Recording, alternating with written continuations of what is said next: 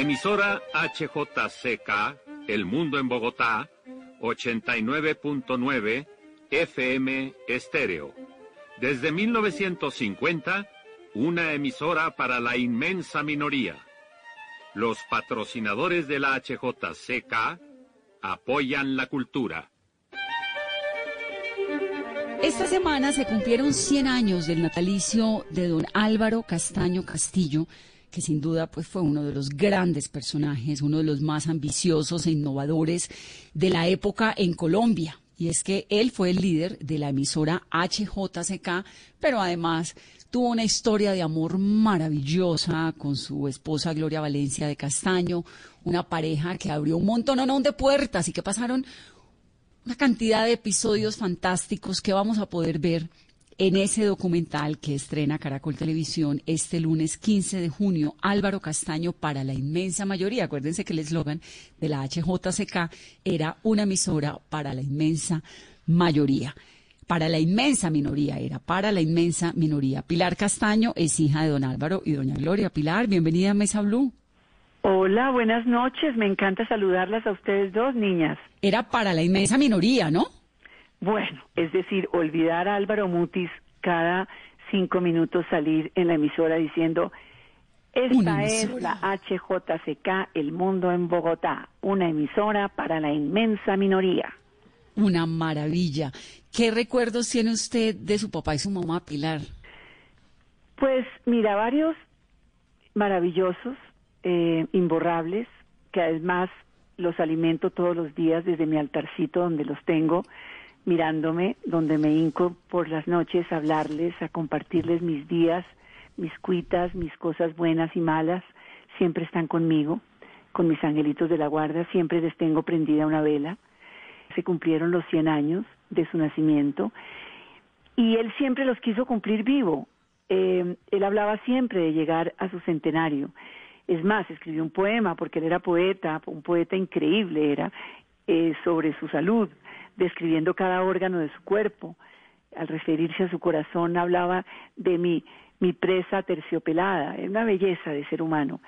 Pero como bien lo dices tú, pues yo lo recuerdo como un visionario, un hombre que quiso masificar lo, lo inmasificable que es la cultura, sigue siéndolo así en nuestro país, trató de que esa inmensa minoría se convirtiera también en lo que tú acabas de decir, en una inmensa mayoría, que le llegara a todo el mundo Schubert, Bach, Beethoven, Vivaldi, Meta, von Karajan, Chopin. Él quiso, tanto lo quiso que hizo radionovelas de las vidas de estos personajes. La emisora HJCK El Mundo en Bogotá transmite enseguida la primera presentación radial en lengua castellana de la obra El Pequeño Príncipe, del autor francés Antoine de Saint-Exupéry, una de las más notables figuras de las letras contemporáneas. Viví durante muchos años sin tener con quién hablar. Viví solo, aun cuando tuve muchas vinculaciones con muchísima gente seria. Viví solo, sin nadie con quien hablar verdaderamente, hasta que eh, tuve un accidente en el desierto del Sahara, hace seis años. Y mamá ahí, y mamá ahí, pedaleando al lado de él, maleteando de banco en banco, de de agencia de publicidad en agencia de publicidad, tratando de conseguir pauta para una aventura quijotesca que nadie entendía, que era una emisora de unos locos, una emisora cultural. ¿Y de dónde le sale a su papá ese proyecto de la emisora cultural? ¿Por qué se le ocurre? Porque si uno dice, no, ahorita va a haber una emisora cultural a estas alturas de la vida, pues sigue siendo dificilísimo. Pero en esa época, aún más. ¿De dónde le salió a él la idea? Él siempre fue un lector, es más, se conocieron cuando mamá tenía 16 años y era secretaria de la policía. Eh, y él fue a buscar a la policía material para su primer libro, que fue su tesis de grado de abogado de la Nacional, eh, un estudio sobre la policía que ya va como en la quinta edición. Él llegó a buscar información y una señorita no, no se volteaba a atenderlo, pero se volteó cuando vio que él tenía debajo del brazo el estudio del amor de Ortega y Gasset y él vio que ella tenía en el escritorio el mismo libro. Entonces ahí los dos se conectaron para el amor. No he sabido decirte que te amo. Autor Álvaro Castaño Castillo, colombiano. Voz Gloria Valencia de Castaño. en mitad de la calle, en cualquier parte, mientras pensaba en esas cosas vagas que nos rozan apenas y se pierden, y no son pensamientos ni recuerdos ni nada que podamos retener. Sentí, de pronto, que tenía que decirte una cosa distinta, algo distinto, algo que me brotaba no se sabía de dónde. ¿Por qué en aquel momento? Como esas flores bajas, milagrosas, que perforan la tierra y aparecen cuando nadie lo espera entre las grietas de los sardineles. Estaba entre la casa y el trabajo. Caminaba hacia las mismas cosas, hacia la misma puerta. Sin embargo, algo me descarriaba y me transía. He debido volver hacia mi casa. He debido volver. Lo digo ahora. Se lo dije a Gonzalo en una esquina. Lo digo ahora, varias horas más tarde, cuando he vuelto a buscar dentro del pecho, en la sangre, en la voz de los hijos, en la noche, lo que debí decirte y no te dije. Siempre fue un lector eh, eh, infinito y absoluto y yo creo que ese amor por los clásicos, ese amor por la historia, porque si me preguntas cómo definiría yo a papá, ante todo fue un poeta y un gran historiador. Entonces, ese amor por la historia y la cultura y la literatura, yo creo que lo quiso volver físico y al volverlo físico, pues pensó en lo más inmediato en esa época, que eran los años 50, que era la radio, porque no existía la televisión todavía y muchísimo menos todo lo que tenemos hoy en día como tecnología. Entonces, él quiso colonizar una estación AM que existía, que era un transmisor que lo sostenía un palo y un cable porque ni siquiera había torre y, y, acudió a su amigo con medios que era Gonzalo Rueda Caro, que era el ahijado del presidente Eduardo Santos y, hijo de don Tomás Rueda Vargas, el gran escritor de La Sabana, su gran amigo y compañero de tenis, porque ellos jugaban tenis en el Parque Nacional a las seis de la mañana, eh, y, empezaron a, reclutar intelectuales. Entonces era Eduardo Caballero, Jorge Rojas, en fin, a reclutar intelectuales para esta Quijotada. Por eso yo creo que llegó así. ¿Eso fue en qué año? 1950. En 1950. Cumple 70 años la emisora el 15 de septiembre del 2020. Increíble. Y obviamente cuando él se voltea y ve a su mamá y su mamá saca a relucir esos ojazos que tenía, pues era imposible no enamorarse, ¿no?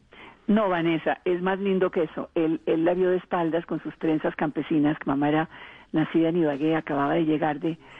No, ella se graduó en Bogotá, pero era seguía siendo campesina, ella nunca dejó de ser ibaguereña, maravillosa, y cuando papá la vio de espaldas, dijo que sea bruta, por favor que sea bruta, porque esas piernas tan divinas que sea bruta. Y cuando se volteó no tenía nada de bruta y era, no era bruta y además tenía esos ojos. Sí, ¿Y cómo era crecer en esa familia, Pilar, porque la mamá, pues obviamente un gran personaje, el papá también, en una época en la que eh, rompían esquemas, su mamá con este cuento de Naturalia, que era, es que era una vanguardia de verdad, ¿no? RTI presenta Naturalia. ¿Cómo fue crecer allí en ese yo de Naturalia sí me acuerdo, porque yo ya de Naturalia era un ser absolutamente consciente. En cambio, a mí no me tocó todos esos inicios maravillosos de ellos creando la emisora, de papá fundando los Andes, la universidad, como Lazarillo de su gran gestor que fue Mario Lacerna, papá le llevaba las anotaciones a Mario. Eh, toda esa época pues no, no existía, pero sí la viví en todo lo que ellos contaban después. Y era, era una casa llena de, de gente que entraba y salía, la bohemia absoluta, el bossa nova, el jazz, Sinatra sonando en la casa, era una casa con, con, con pisos de madera cubiertos de pieles de vaca, eso sí me acuerdo perfecto, donde yo me sentaba a, escuchar carcajadas y, y como declamaciones y, como proyectos. Sí, era, era, de verdad, era una vitalidad permanente, ¿me entiendes? Era un latir permanente, un sentir permanente de una sensibilidad flor de piel. Eso fue lo que yo viví en mi infancia. Tu sola compañía. Autor Álvaro Castaño Castillo. Colombiano. Voz Pilar Castaño. Tu sola compañía. Solo espero de ti que me acompañes por este breve paso por el mundo. Que mires con mis ojos el profundo silencio de la flor y que te asombres cuando el silencio de la flor me asombre. Que no ignores el árbol ni lo evites que por su sombra sepas de sus nidos, Que a su corteza llegues lentamente, como se llega al pecho de los hombres. Que su corteza hiera solamente con las escasas letras de mi nombre. Y que mires la tierra largamente, llenos de amor tus ojos y tus manos por las pequeñas cosas distraídas. Una piedra, una huella, las hojas olvidadas o simplemente avances y te pierdas sobre tu propia sombra enamorada. Muy impresionante. Él fundó, recordemos, el 24 de mayo de 1986, pues fue uno de los que le dio nacimiento a la Casa de Poesía Silva, además de la Universidad de los Andes, además de andar con María Mercedes Carranza, bueno, con Mario Lacerna. Los archivos de la HJCK son fabulosos y les voy a ir poniendo algunos pedacitos para que ustedes escuchen. Por ejemplo, este, que es el memorable de Álvaro Mutis. Emisora HJCK el Mundo en Bogotá, 89.9 FM Estéreo. Desde 1950, una emisora para la inmensa minoría. Sin alertar a los turcos, cruzaron sus líneas y fueron a esconderse en una hondonada en espera del alba. Por desgracia para los griegos, a la mañana siguiente todo el grueso de las tropas del emir llegaba al lugar del combate. Al primer claror de la mañana, una lluvia de flechas les anunció su fin. Por la HJCK pasó también Jorge Luis Borges. Buenos Aires, y la ciudad ahora es como un plano de mis humillaciones y fracasos. Desde esa puerta he visto los ocasos y ante ese mármol he aguardado en vano Aquí el incierto ayer y el hoy distinto me han deparado los comunes casos de toda suerte humana. Aquí mis pasos urden su incalculable laberinto. Gabriel García Márquez. Esta noche, amables radioyentes de este programa, vamos a pasearnos en el país de la onda larga por un hobby de magia y poesía con la imaginación conducida por la mano experta en sortilegios y otros devaneos de Gabriel García Márquez, Gavito para sus íntimos. Mi hobby es la superstición. ¿En qué sentido? No en el sentido corriente de evitar el paso por debajo de una escalera, temerle a un gato negro o al viernes 13. Entonces, ¿en cuál? ¿Quisiera explicármelo mejor? Sencillamente en el sentido de seguirle la corriente a los presagios. Hasta ahora, ¿qué corrientes les ha seguido a usted a sus presagios? Las pesadillas, las camisas a cuadros y al más hermoso de todos los presagios, el tren amarillo. Magnífico. ¿Y qué puede decirnos Gabo de las pesadillas? Desde cuando experimenté mi primera pesadilla a los cinco años hasta cuando experimenté la última hace tres, Tuve casi todas las noches la oportunidad de comprobar que la pesadilla es mucho más fiera de como la pintan. Pero según eso, ¿la pesadilla no es un sueño terrorífico? Depende. Hay tres clases de pesadillas. Las terroríficas, que son una clase inferior, el tipo perfecto de las pesadillas vulgares. Las absurdas, que son las más comunes. Y por último, las pesadillas absolutas, casi imposibles de definir, cuyas diferencias con los sueños más inefables y ordinarios solo pueden establecerlas los expertos. Una lista enorme de autores célebres, de personajes que estuvieron allí en la primera sede de la emisora cuando quedaba en la carrera séptima con calle 17 y allá ensayaban esas piezas que luego montaban en el Teatro Colón. Y como telón de fondo esa gran historia memorable y maravillosa de Gloria Valencia de Castaño y Álvaro Castaño. Están escuchando ustedes la emisora HJCK El Mundo en Bogotá. En este momento desfilan simultáneamente en el salón Alicia Cardoso de Vélez, Leonor Williamson, Josefina López Dávila y aquí está Teresa Rico Leiva. Teresa Rico presenta otro de los modelos de Beatriz Jensko.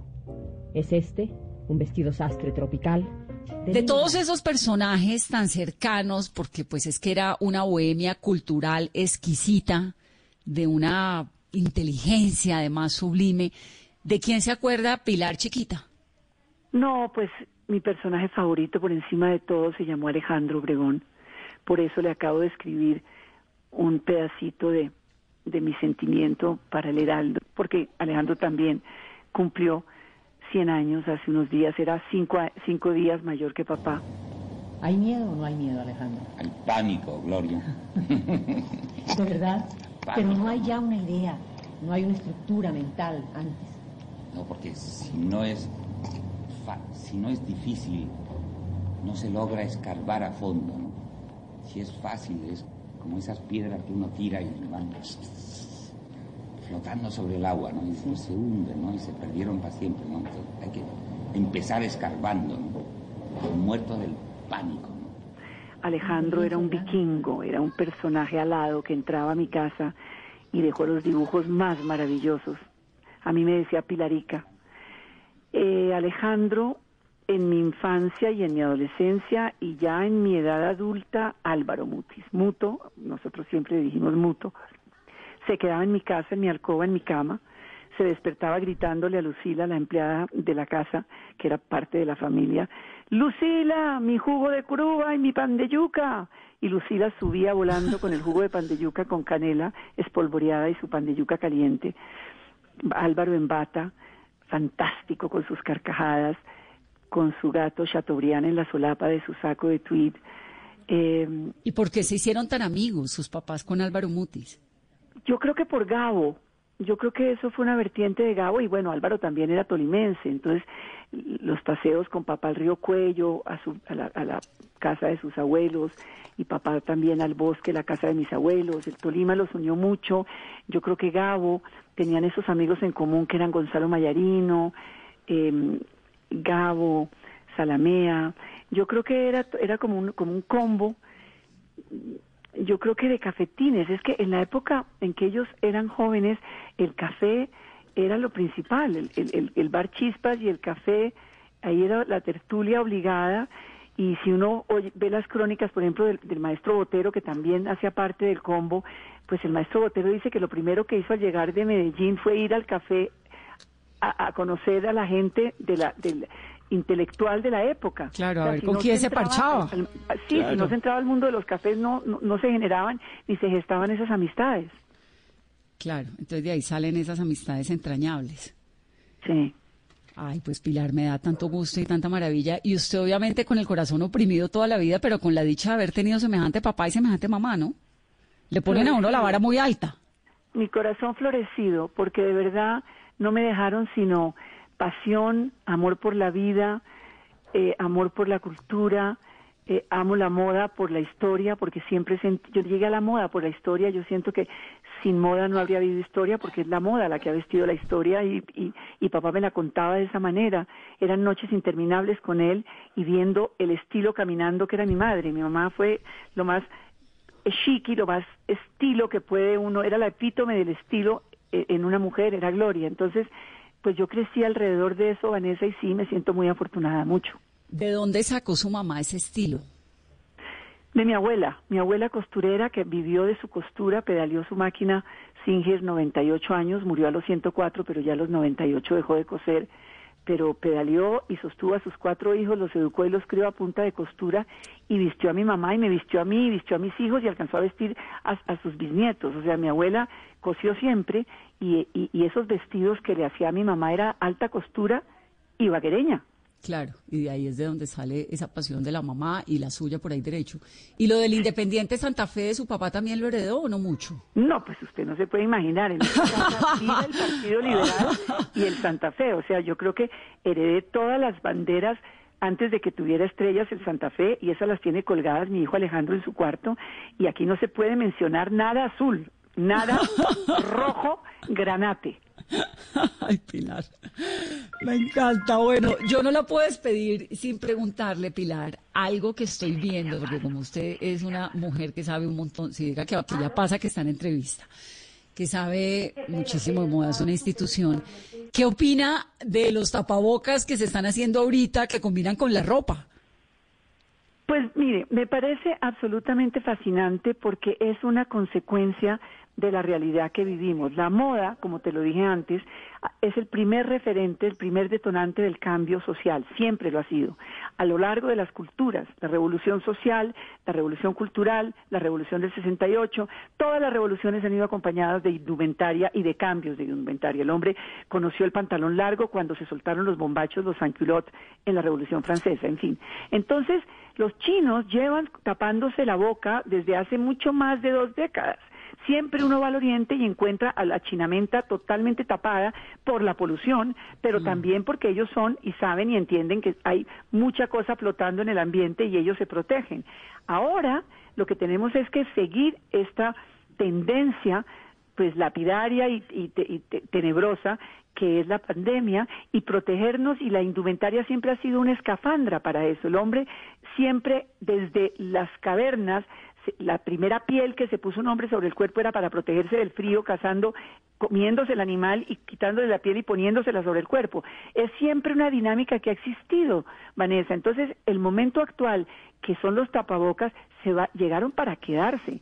Llegaron para quedarse como el cuello de tortuga, o como la manga Rangland, o como el midi, o el maxi, o, el- o la mini. Eso es una cosa que se quedó para siempre porque esto va a seguir décadas y va, se acordará de mí que tenemos que entender que el tapabocas va a ser parte de nuestra indumentaria. Entonces, nuestra gente de la industria de la moda, para sobrevivir además, pues está haciendo, echando mano a sus insumos y los que hacen vestidos de baño están en estos momentos con todo el retal de las licras haciendo maravillas de tapabocas con sus licras, todo pensando lógicamente en, los códigos necesarios para que de verdad protejan, pero ese es el derecho de las cosas y esto va para adelante y no va a cambiar y es la moda futurista. El siglo XX, el siglo XXI va a ser un siglo de tapabocas, el resto del siglo Sí. XXI. Pues sí, porque los japoneses, uno va a Japón y siempre hay un japonés que tiene puesto un, tap- un tapaboca. Los chinos, el día que se levanta tosiendo, lo primero que hace es ponerse el tapabocas para salir.